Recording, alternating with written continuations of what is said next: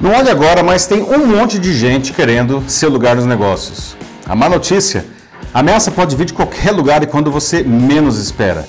A boa notícia: é relativamente fácil não só se proteger disso, como ainda ganhar mais espaço no mercado. Desde que, desde que você esteja disposto a sair da sua zona de conforto. Quanto mais você pensar exclusivamente no seu negócio, maior a chance de ser colocado para fora do mercado. É isso mesmo. As suas convicções perdem relevância diante de uma realidade alucinante. Vou dar alguns exemplos aqui que vão deixar isso mais claro e ajudar a entender como sair dessa situação inusitada e perigosa. Eu sou Paulo Silvestre, consultor de mídia, cultura e transformação digital, e essa é mais uma pílula de cultura digital para começarmos bem a semana, disponível em vídeo e em podcast. Vejam só que coisa incrível. Né? Lembra da indústria fonográfica, aquela que rumava para uma extinção melancólica desde que a venda de CDs morreu? Eis que no ano passado a venda de música nos Estados Unidos cresceu 13%, chegando a 11,1 bilhões de dólares. É o maior valor desde 2006. Para vocês terem uma ideia do que isso representa, o mercado americano de música teve seu pico em 1999, quando todo mundo comprava CDs. Naquele ano, eles representaram quase 90% das receitas da indústria fonográfica, que foram de 14,6 bilhões de dólares, isso só nos Estados Unidos. Depois disso, mudanças tecnológicas e principalmente de padrão de consumo das pessoas fizeram que esses números fossem ladeira abaixo. O pior ano foi 2014, quando os CDs piratas e o download ilegal de música fizeram a receita encolher para apenas 6,7 bilhões de dólares. Ou seja, as receitas de uma indústria absolutamente consolidada e presente na vida de todas as pessoas desabaram para menos da metade do que eram em apenas 15 anos. Né? Portanto, os 11 bilhões de dólares do ano passado são um motivo de grande comemoração. Mas isso só aconteceu porque tudo mudou nessa indústria. Né? Alguém aqui ainda compra CD? Quem está levando adiante a indústria fonográfica hoje são as plataformas de streaming, como o Spotify e a Apple Music. Só que adivinha só, quem fica com o grosso desses 11 bilhões de dólares são as próprias plataformas. Os artistas ganham valores irrisórios, não? Mas isso não é necessariamente ruim nem para eles. Não? Claro, não dá mais para ficar rico com a venda da música, mas ainda dá para ganhar muito dinheiro com ela, só que de outra maneira. Shows. Né? E tem que rodar o mundo. Né? O artista tem que se adaptar a uma nova realidade que é a do seu público. As pessoas elas não compram mais música, mas elas ouvem música como nunca. Não? Nas plataformas de streaming. Não? Então, estar nessas redes, portanto, se tornou essencial para ficar conhecido, ser lembrado, emplacar ou manter hits. Não é assim que se conquistam fãs hoje. Depois esse pessoal vai para o show e paga, sei lá, 500 reais pelo ingresso, que é o valor de uns 20 CDs. Não? E pensar que a indústria fonográfica tentou combater a música digital até o fim. Não? Lembra do Napster, criado pelo Charles Fanning e pelo Sean Parker em 1999? Ele permitia que os usuários trocassem música em MP3 entre si de uma maneira fácil. Não? Foi processado e destruído pelas gravadoras. Tivemos até coisas piores, como Metallica processando 335 mil fãs no ano 2000 por pirataria. Quem que processa os próprios fãs? Ou o Sir Elton John, que sugeriu em 2007 que a internet deveria ser fechada por cinco anos. Né? Segundo ele, a rede estava permitindo que qualquer um gravasse qualquer porcaria, né? e isso estaria destruindo a qualidade das músicas. E claro, as vendas dos seus CDs estavam derretendo. Né? Pois é, a internet não foi fechada, né? ainda bem, porque aconteceu exatamente o contrário daquilo. A facilidade do meio digital permitiu o surgimento de muitos novos artistas incríveis. E as plataformas de streaming funcionam como um excelente canal de promoção de novidades, porque os seus algoritmos, eles nos apresentam pessoas, artistas desconhecidos de que a gente poderia gostar com base no que a gente escuta já.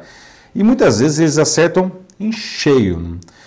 O melhor é que a gente não fica mais na mão das gravadoras para nos dizer o que a gente tem que escutar. Né? E por falar em streaming, existe um outro tipo de streaming que está explodindo, que é o streaming de vídeo, né? que tem no YouTube e na Netflix as suas maiores estrelas. Né?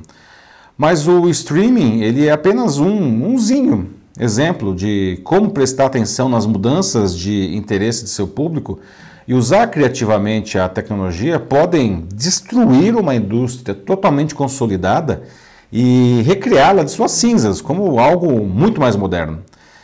Daí eu pergunto, nesse cenário, será que ainda tem espaço para as videolocadoras, por exemplo? Lembra das locadoras, não? que nos anos 1980 chegaram a ameaçar as salas de cinema porque alugavam baratinho filmes em fitas VHS e depois DVDs? Não?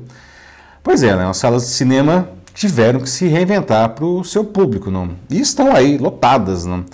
Já as videolocadoras morreram né? pela concorrência dos DVDs piratas e do streaming. Mas acredite se quiser, ainda existem videolocadoras, como, por exemplo, a Video Connection, que fica no edifício Copan, aqui em São Paulo. Né? Como que ela consegue sobreviver em um mundo inundado de Netflix e de YouTube? Né?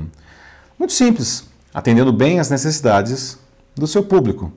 Você pode argumentar que é um público específico, restrito, não? e é mesmo, mas ele existe. Tá? É um lugar em que você vai para encontrar raridades ou simplesmente títulos que não estão em nenhuma plataforma digital. E tem muita coisa que não está nessas plataformas. Então, um cara que é cinéfilo de verdade, ele não se satisfaz com o streaming e seus acervos restritos. Não? De novo, é preciso atender às necessidades do seu público. Isso me faz lembrar do Charles Darwin, o naturalista britânico que no século XIX criou a teoria da evolução das espécies. Ao contrário do que muitos pensam, quem progride na natureza e no mundo dos negócios também não é o mais forte. Darwin identificou corretamente que quem persiste é o mais adaptado. Só que adaptação significa mudança, não significa sair da sua zona de conforto. Você consegue fazer isso? A sua empresa consegue fazer isso? Veja o conhecido caso da Kodak, que inventou a fotografia digital, não. E foi a mesma fotografia digital que matou a empresa, que era gigantesca, não. Quem criou a primeira câmera digital foi o engenheiro Steve Sasson, da própria Eastman Kodak, em 1975. E ela pesava 4 kg e as imagens elas eram toscas. Mas abriu uma gigantesca revolução. Só que a Kodak nunca deu bola para aquilo. Não. Os negócios, o negócio deles era vender filmes. Já as pessoas queriam tirar fotos. Pode parecer a mesma coisa, não, mas são duas coisas dramaticamente diferentes. Porque os filmes eles eram caros, não? a revelação era cara e as pessoas queriam tirar mais fotos, por isso o processo tinha que ser barato. A fotografia digital foi a resposta para essa demanda. A Kodak nunca prestou atenção em seu público, não. Só olhava para os seus interesses, que era vender filme. Resultado, foi colocada para fora do mercado.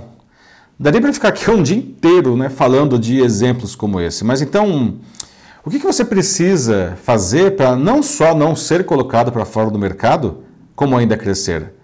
Bom, primeiramente, pare de pensar só no que é bom para você e comece a pensar também no que é bom para o seu público. Observe as mudanças no mercado, não para onde está indo, as tendências, não saia da sua zona de conforto, queime a sua zona de conforto, porque ela é uma armadilha que cega você. Fique de olho nos seus indicadores econômicos de produtividade. Se eles estiverem indo mal por muito tempo, mude seu negócio, sua tecnologia, seu portfólio de produtos, seu marketing, enfim, algo está errado. Preste atenção nas mudanças tecnológicas e abrace o que for interessante. Não? E por fim, haja rapidamente. Não? Em tempos digitais, essas decisões elas não podem levar anos, nem meses. Não? Esteja sempre em movimento. É isso aí, meus amigos. Bom, Quer saber como a transformação digital impacta o seu negócio? Como você pode surfar nessa onda de uma maneira responsável e produtiva? Mande uma mensagem para mim aqui, será um prazer conversar com vocês na sua empresa ou na sua instituição. Eu sou Paulo Silvestre, consultor de mídia, cultura e transformação digital. Um fraternal abraço. Tchau.